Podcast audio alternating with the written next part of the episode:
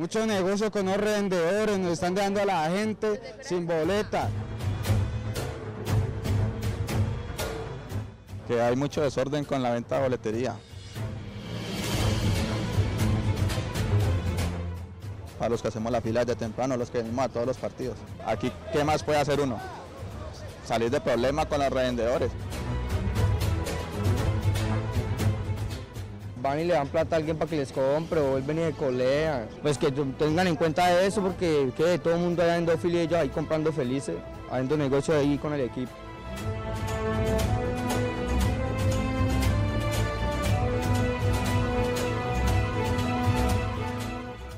Colombia Gate, en la calle, reventa, fútbol y pandemia.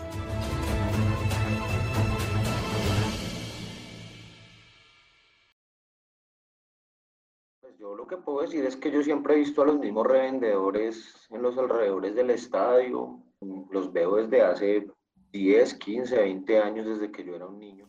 Peleamos mucho porque no haya reventa, porque se compre, que la gente compre la boleta en expendios oficiales. Son las voces de los líderes de las barras deportivas del fútbol en Bogotá. Voces que ponen en el mapa un ejercicio que dentro del fútbol se ha situado bajo la sombra del espectáculo. Hablamos de la reventa de boletería, un concepto que fue insertado y seguramente el más buscado en el diccionario deportivo del fútbol profesional colombiano, por lo menos desde el año 2017, cuando se destapó el escándalo en donde la Federación Colombiana de Fútbol desvió por medio de plataformas virtuales la boletería de ocho partidos con fines de revender, configurando así un presunto cartel de la boletería. Pero en esta investigación queremos desmenuzar el otro frente de esta conducta, la reventa informal, esa que se hace en la calle, ahí, afuera del estadio, en donde su intermediario empieza a ofrecerle a su mejor postor. Empezamos.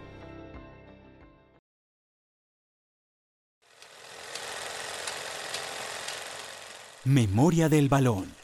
Contextos y denuncias. Eh, lo primero que tengo que anotar con el tema de la reventa es que no es algo exclusivo de Colombia. Este es un mal general que está totalmente internacionalizado. Lo vemos a la salida del Estadio El Campín, a los alrededores del Pascual Guerrero, del Metropolitano de Barranquilla, del Atanasio Girardot o del el Murillo Toro de la ciudad de Ibagué, en cualquiera de los estadios pero también lo vemos a la salida de los estadios en la Copa América, en los partidos de eliminatoria, en los campeonatos del mundo, en los Juegos Olímpicos o en cualquier disciplina donde usted tenga la posibilidad de llegar y pues la profesión a mí me ha dado la, oportunidad de viajar por todas partes del mundo y uno cree que eh, la venta de boletería eh, o la reventa de boletería es algo exclusivo de los colombianos. Marten Devia es periodista deportivo, con más de 40 años en el ejercicio profesional. Inclusive nosotros teníamos un canje publicitario hace mucho tiempo con los equipos y rifábamos boletas. ¿Sabe por qué se acabó? Porque nosotros la rifábamos con la buena intención. Entonces Pedrito se ganaba la boleta, cierto doble, y lo que hacía Pedrito no era entrar al estadio, sino ir y revender la boleta más barata. Ese actuar ilegítimo ha llevado a que se entablen denuncias en contra de los revendedores. Denuncias que no han logrado prosperar por una razón. La reventa de boletería en Colombia no está tipificada en ningún estatuto jurídico como ilegal. Sin embargo, hay prácticas aplicables al ejercicio que sí son ilegales. Esa es la denuncia que alguna vez intentó adjudicar Rafael Rubiano, líder gremial de la barra Comunidad Santafereña, es tal vez el líder de las barras del fútbol colombiano que más emprendió acciones legales contra los revendedores. Entonces, pues ha habido problemas porque pues nosotros no le compramos a los revendedores, muchas veces los hemos señalado de quiénes son los revendedores. Estos son grupos que ya uno sabe que se han organizado y a veces nos, nos amenazan. El, tema con los revendedores es fuerte. Bueno, nosotros tuvimos una vez cuando estaba César Pastrana de presidente, se hizo un trabajo entre nosotros y el presidente. Es más, el actual presidente, Eduardo Méndez, es uno de los máximos luchadores por evitar la reventa. Eh, hemos trabajado por estar buscando quiénes son los revendedores, por detectarlos, toda esa serie de cosas. pero en algún momento dado hubo un trabajo como para demandar a esa gente y resulta que ellos pelearon un derecho al trabajo porque ellos dicen que ellos tienen derecho a conseguir una boleta y venderla al precio que quieren que ellos no le están, ni están robando a nadie, ni están atracando a nadie, ni están obligando a nadie a, comprar una boleta y bajo eso una tutela y la ganaron.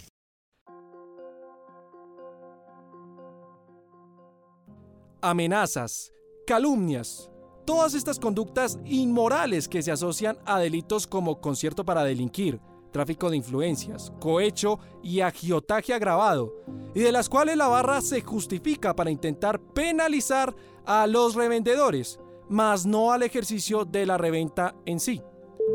Pero entonces, ¿por qué estas denuncias, señalamientos, no han sido foco de atención en las autoridades competentes? Esto tiene un foco. Y si las boletas se revenden en la calle es porque alguien de la parte oficial lleva las boletas a la calle. Hubo un momento en que lo denunciábamos, hubo un momento donde ya no se pudo denunciar, donde mejor eh, quedémonos quieticos y trabajemos tranquilos, porque va uno conociendo procedencias y es mejor en esas procedencias quedarse quieto con el tema y ese tema no se volvió a tocar.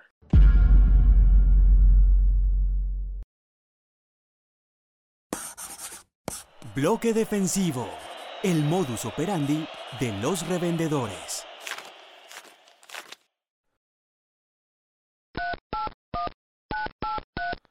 Logramos contactar a dos revendedores. Uno que opera en el estadio El Campín de Bogotá y otro que ha revendido boletas en distintos estadios del país. pues más o menos fue por contactos y amistad. La verdad yo salí a estudiar y, y pues eh, eso de que estaba buscando como un trabajo en el que pudiera mover mi estudio. Entonces me contacté con un amigo que conocía también hace mucho rato y él ya estaba más metido en este cuento de, de render boletas y entonces ahí me empecé a enganchar con él y él me empezó a meter que a enseñarme cómo eran las cosas, que, que tenía que hacer, que darme más eventos, que estas boletas que venda, que tal cosa, así empecé ya después fui cuento como mis contactos. Así empezó a operar hace cuatro años alias El 8. Este revendedor cuya identidad no será revelada, empezó declarando que trabaja con un gremio clandestino. Tipo de gremio, pues no es algo como por decirlo así, como estipulado, como legalizado ante todas las personas. o sea, solo lo conocemos como la gente que está entre este ámbito y, que, que, sabe esta cosa y, y que está metida en eso, ¿sí me entiende? Pero sí, digamos, tengo varios contactos que trabajan o sea, que con los que estamos hablando, y oiga, y este sé que puede manejar, que, que tanto invertir, que puede revender, tiene clientes para evento, bueno, cosas así. Pero como tal, como tal, no hay un gremio así ya eh, como formalizado. El revendedor bogotano confesó y a la vez dio respuesta a una hipótesis que afirma una de las acusaciones que sustentan el génesis o el origen de esta cuestionada actividad. Pues hombre, hay ciertos eventos en los que como por medio de contactos podemos conseguir boletas directamente de la taquilla como tal a un precio más bajo para venderlas como tal a nuestros clientes. La mayoría de veces es por medio de patrocinadores, por medio de donas las compran y nosotros nos las dan y nosotros las demos y ganamos un porcentaje y damos un porcentaje a ellos.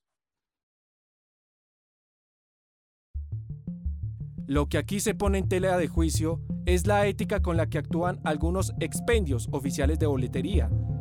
El hecho de que haya una alianza secreta entre estos actores y los taquilleros responde a un tráfico de influencias y pone en evidencia el tipo de manejo que se hace de la boletería en estos casos. Y además, de forma indirecta, a esa clientela que con poca frecuencia asiste al estadio y también quiere acceder a una boleta. O bueno, eso depende del tipo de clientela. Más que todo con la luna en horarios, comandos azules. Eh, tengo varios amigos que, pues, yo soy hincha de ese equipo, entonces me contactan contactan ahí con los, por decirlo así, como con los que mandan, como los líderes de esas eh, barras y ellos los que negocian conmigo. Ellos a veces nos contactan, hombre, necesitamos tantas boletas a tal partido, ¿qué me puede colaborar? Es una relación buena, por decirlo así, ellos están en contacto con nosotros, nos dicen, nosotros le decimos, bueno, hay tanto, cuánto podemos negociar, bueno, hay esto, lo que sea. Por eso, como los mejores negocios son en, con ellos, pues la gente a veces necesita una boleta más barata, necesita una boleta más asequible, ya que no quiere filas, que no quiere tal cosa, entonces, bueno, yo le consigo la boleta así más rápido, pero entonces, obvio, yo los entiendo, ellos hacen sus señalamientos eh, con justa razón, porque ellos están perdiendo de cierta, de cierta manera. Eh, pues nada, yo digo que cada uno busca como una forma de de tener ingresos y pues para mí yo creo que no es, no estoy afectando ahí como tal específicamente y no, no le veo, sí, como ese gran daño que ellos como que quieren señalar, sí.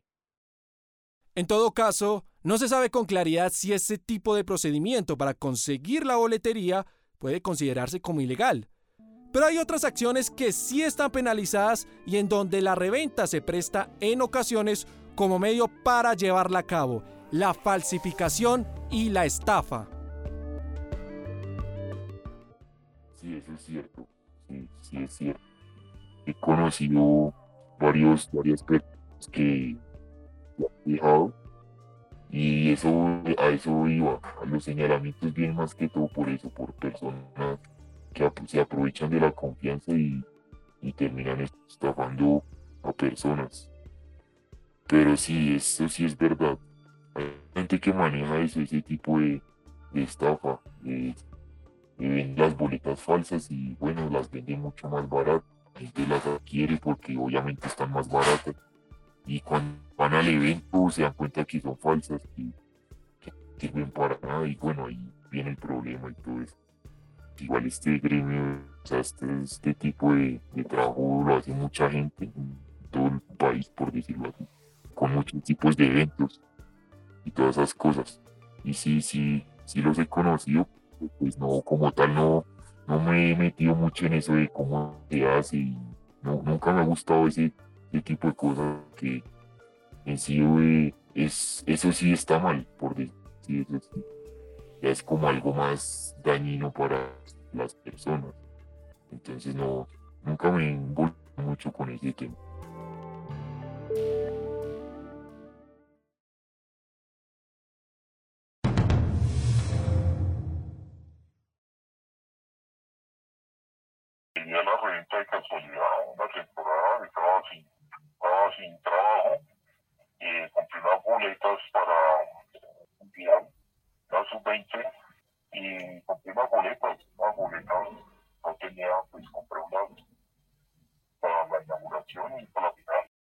Alias Alonso ha revendido boletas durante 10 años en la ciudad de Cali, pero debutó en Barranquilla, como escuchábamos, en el Mundial Sub-20 del 2011, y ha logrado consolidarse y expandirse dentro de un gremio que opera a nivel nacional. Pero hay un gremio grande, pasa que es un gremio hay de un gremio constituido por bastante familias. Además, nosotros cuando vamos a Medellín, vamos a Bogotá, vamos y trabajamos allá a Barranquilla. Así que pues trabajamos bien, con boletas buenas, no tenemos problema. A veces en Medellín o en Bogotá, tratamos de trabajar pues, es diferente. Alias Alonso nos cuenta que ha tenido que trabajar a través de dos mecanismos el primero, la reventa física, principalmente en partidos rentables como los de la Selección Colombia. Y con el pasar de los años, la inserción de las nuevas tecnologías ha hecho que alias Alonso se tenga que adaptar a los mecanismos virtuales para revender. Escuchémoslo. Claro, si uno se da cuenta que la persona compró y es que la persona a la que va a comprar es difícil que vaya a comprar una, una sola boleta uno tiene que ver la cola. Cuando hacía la hacer la cola de, persona. Antes que viene por ahí una persona y quiere estar dos días, dos o tres días haciendo la cola para poder llegar de primero. Porque las que uno, pues las que uno busca populares, las que le dan un buen negocio a uno la norte y la, la más económica.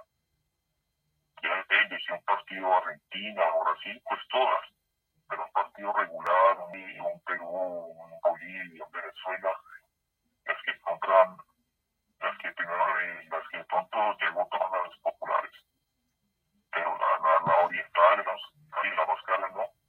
Un partido puede dar hasta 100 mil pesos y vale 50 le paga hasta 100. Sí, tenemos un grupo, un grupo, ahora en la pandemia se hizo el grupo. Claro, porque si eh, hay que manejar el grupo ahorita con la tecnología, porque rápidamente la tecnología nos, nos está sacando el sistema. No manejamos tecnología nos va sacando, porque ahorita se está manejando boletería con pines. Uno tiene que saber manejar el, la tecnología, manejar datos. Si no tiene datos, pues no puede hacer nada con una transacción.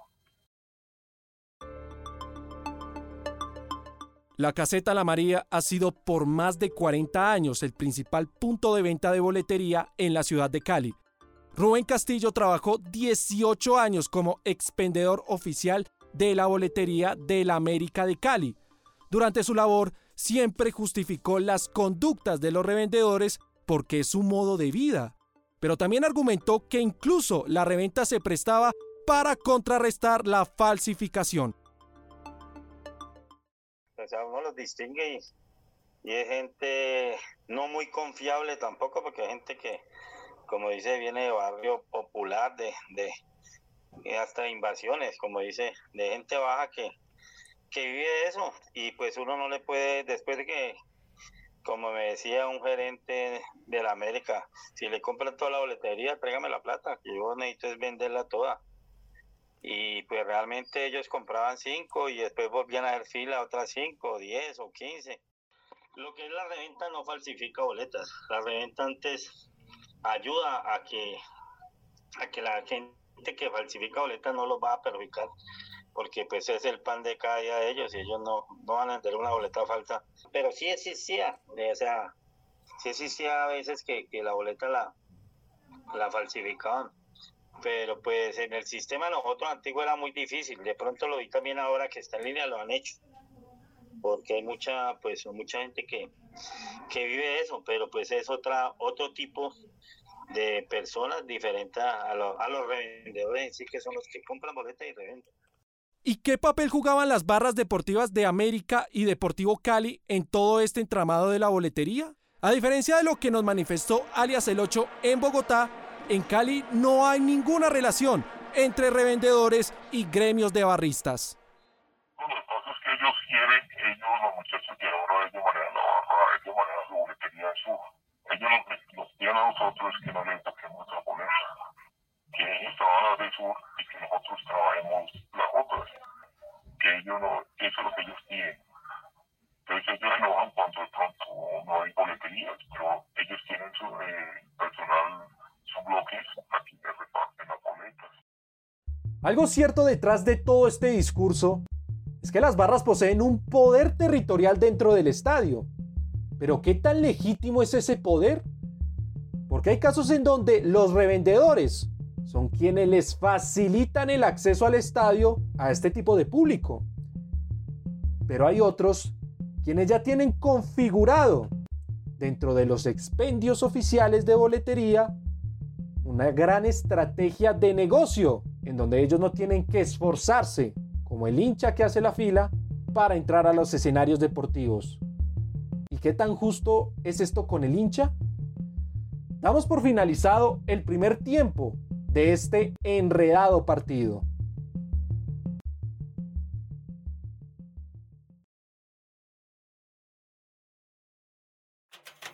Reventa administrativa y reventa de calle. Las diferencias y las variables económicas en pandemia.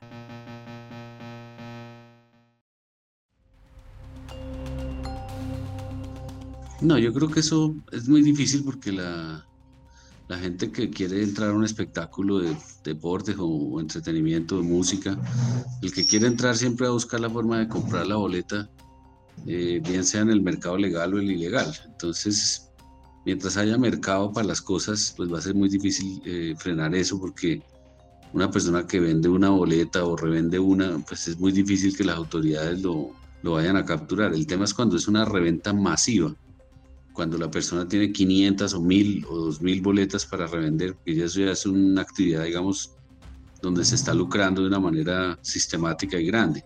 Pero como esa frontera no está muy bien definida de cuándo es una mínima cuantía o, si es más grave vender 100 boletas que vender dos, eso, digamos, las normas no lo tienen establecido.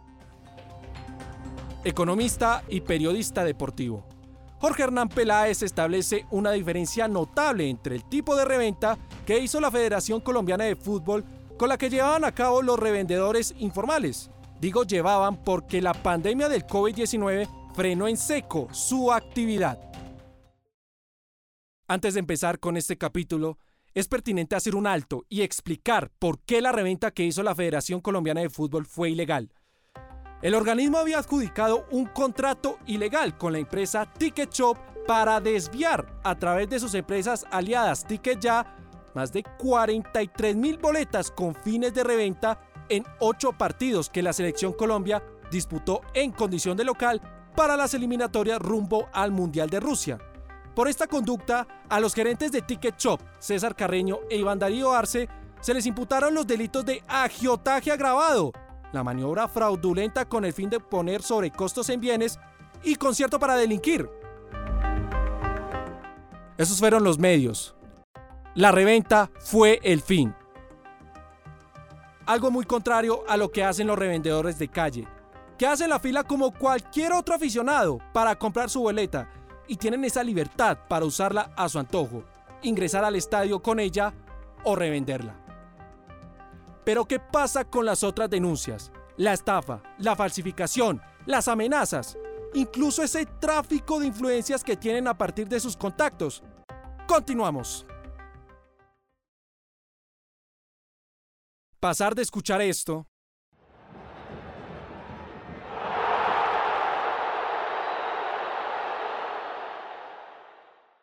a esto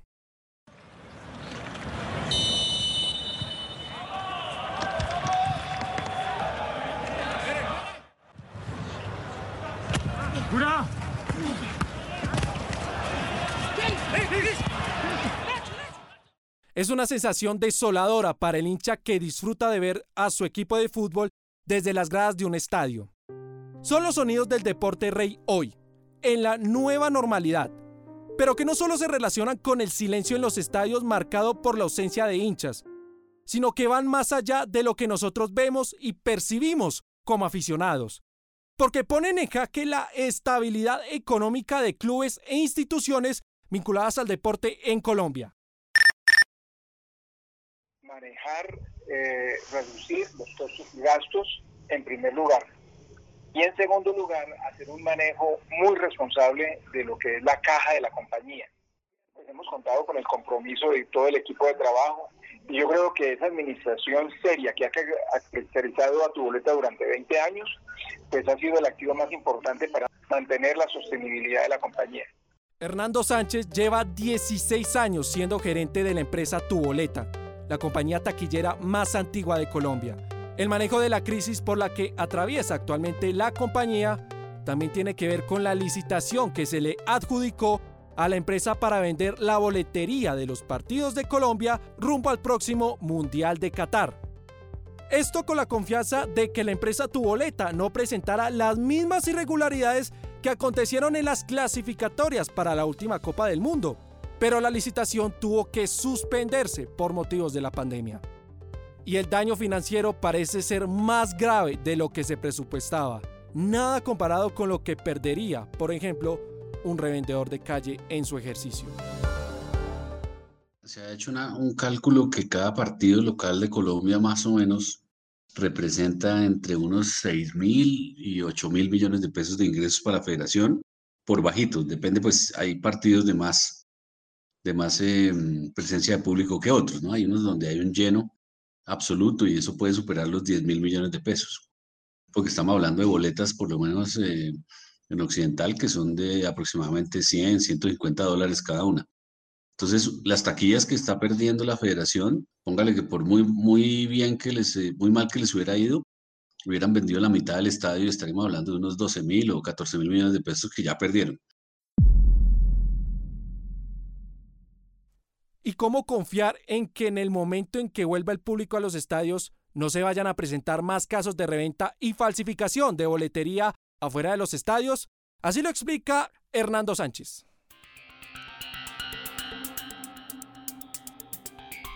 Es decir, nosotros tenemos un control de accesos en donde la boleta se lee. Se lee la boleta, digamos, con códigos de barras y la calidad de la boleta.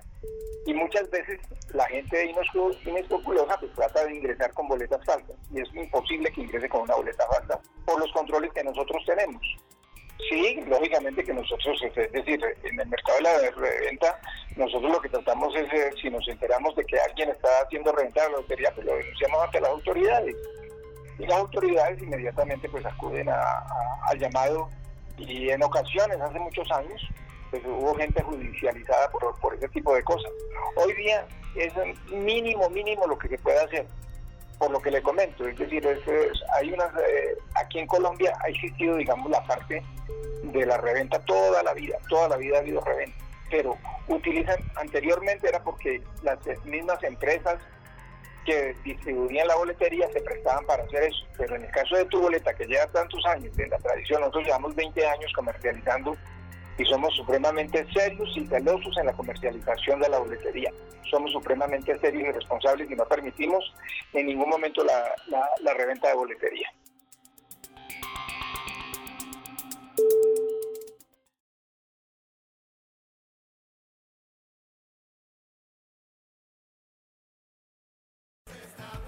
Fair Play. Soluciones y construcción de paz.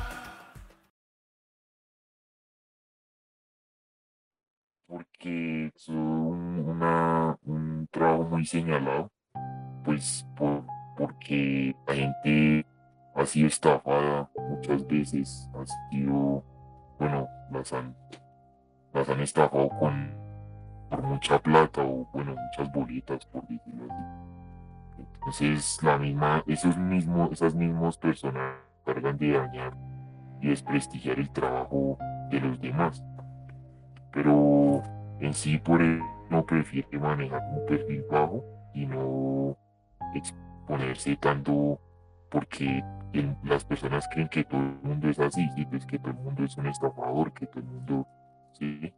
Entonces uno por eso prefiere manejar un perfil bajo y con sus clientes y sus cosas y ya. los que boletos son personas como en todos, todos que barro hay gente buena, hay gente mala. Todos de la barra, muchachos de la barra normal. Son personas que dedican a lo malo, a hacer lo malo, y pero nosotros no, porque nosotros damos la cara todos los días.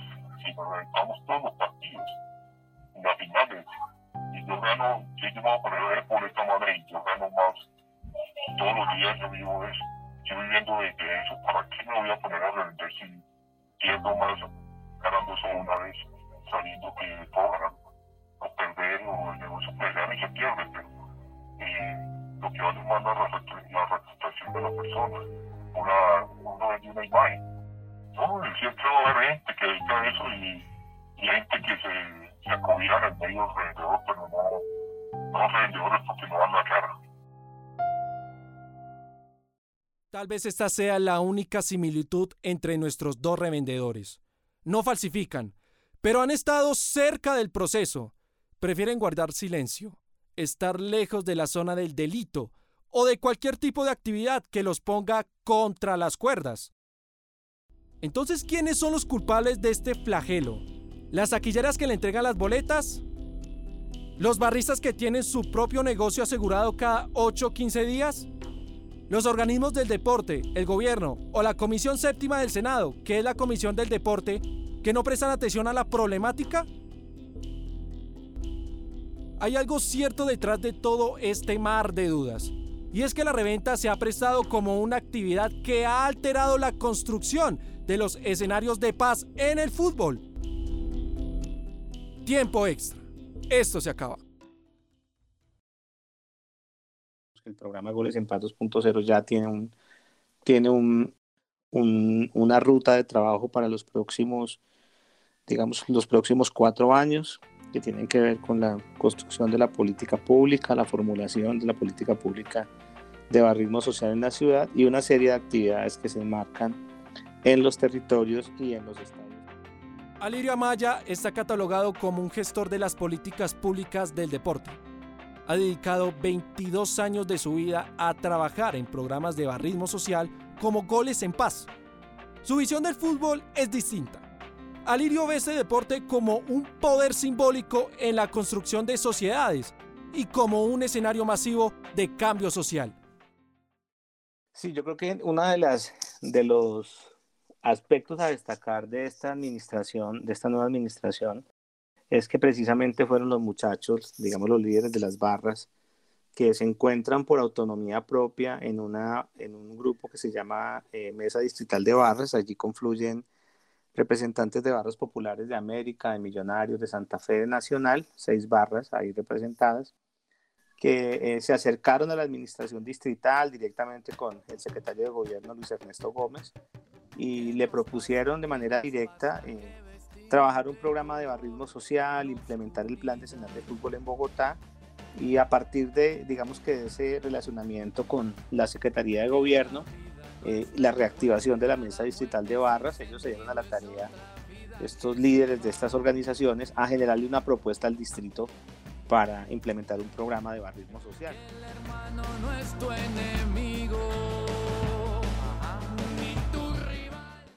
Y como en todo proyecto de cambio, Alirio ha detectado factores de riesgo que inciden en el desarrollo de su iniciativa. Uno de ellos es la reventa, y en donde incluye como protagonista a su colectivo primario de trabajo, las barras deportivas. Esto es un juego, esto no es más. Suelta la pelota que pa'lante pa' allá. Fundamental porque inclusive en algunos estadios se han empezado a presentar inconvenientes con este tipo de personas. Las mismas barras eh, han cogido a revendedores, los digamos que los han, no pues más que pegarles o ajusticiarlos, sí se han presentado inconvenientes en algunos estadios porque las personas que van a, que quieren comprar una boleta, porque inclusive esto sucede en partidos importantes donde una, una, boleta de una tribuna popular eh, puede llegar a costar, no sé, cinco o seis veces más. Si es una final de cualquier tribuna también termina con un sobrecosto altísimo. Eh, pero pues obviamente que esto, esto ha generado gran cantidad de problemas, eh, de denuncias de parte de la gente.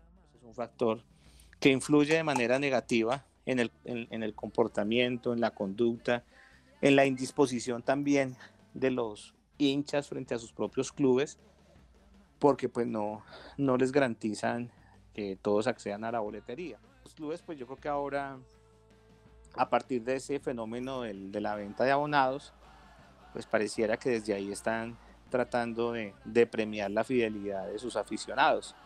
Sin embargo, para aquellos que no son frecuentes, pues obviamente cuando hay partidos importantes se van a encontrar con ese fenómeno de la reventa que de una u otra manera pues genera, genera inconvenientes. Esto eh, simplemente lo que hace es indisponer a la gente a la hora de acceder a un evento en el que no pueden estar y esto pues trae problemas en, hasta en los puntos de venta donde se cruzan hinchas, Digamos que cuando uno mira los temas de fenómenos de la violencia en el fútbol, pues hay factores que influyen. Y el no conseguir una boleta y aparte de eso, ver que esa boleta está en manos de la reventa, genera todo tipo de reacciones en los diferentes espacios.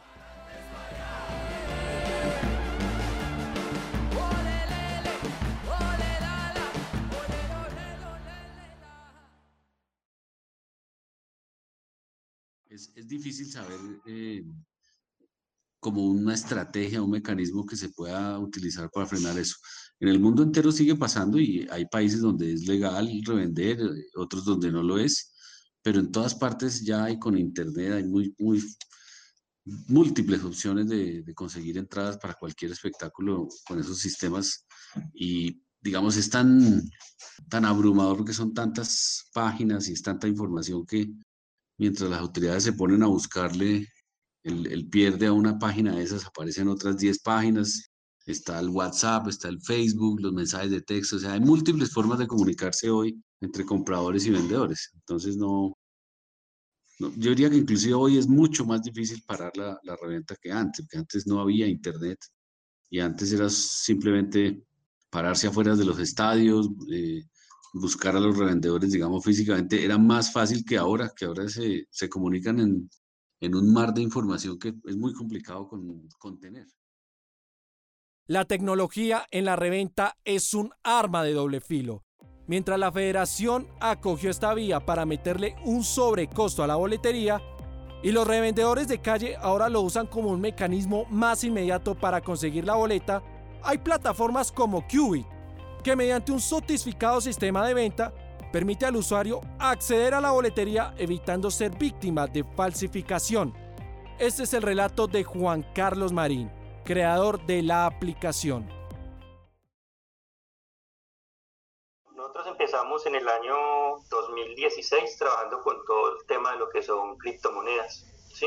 Yo creo que tal vez fuimos el primer exchange en Colombia en, cambiar criptomonedas por, por pesos. Pero de ahí nos llamó mucho la atención lo que es la tecnología que había detrás de las criptomonedas, como el Bitcoin o como Ethereum o como RIP. Con mi socia hemos eh, estado en eventos muy grandes y hemos visto pues que por lo general siempre había un problema con el tema de la boletería, es que siempre que uno compra una boleta eh, hay un trámite que uno debe hacer para reclamarla, para ir a comprarla o para ingresar al evento. Entonces vimos una posibilidad muy grande en todo lo que es el eh, blockchain y empezamos a trabajar, a darle un uso diferente y lo, lo encaminamos mucho con el tema de, de, lo que son boletas. Y además ofrece pues una cantidad de ventajas que, que la boletería actual eh, no ofrece. ¿Cómo la aplicación le garantiza al usuario que la compra de la boletería es certificada o auténtica? ¿Y cómo la aplicación evita la reventa de boletas? La otra es evitando la falsificación. ¿sí? Porque esas boletas son hechas eh, con una tecnología que no permite que haya un doble gasto. ¿Qué quiere decir? Que si yo la compré, esa boleta es mía hasta que la posea o decida enviársela a alguien o decida entrar al evento, porque la aplicación de nosotros permite transferir también la boleta pero hay algo adicional, es que no solamente me permite transferirla, es que si el organizador del evento me dice, señores Qubit, yo quiero que mi boleta sea única e intransferible, entonces se programa la blockchain para que esa boleta sencillamente pertenezca al que la compró.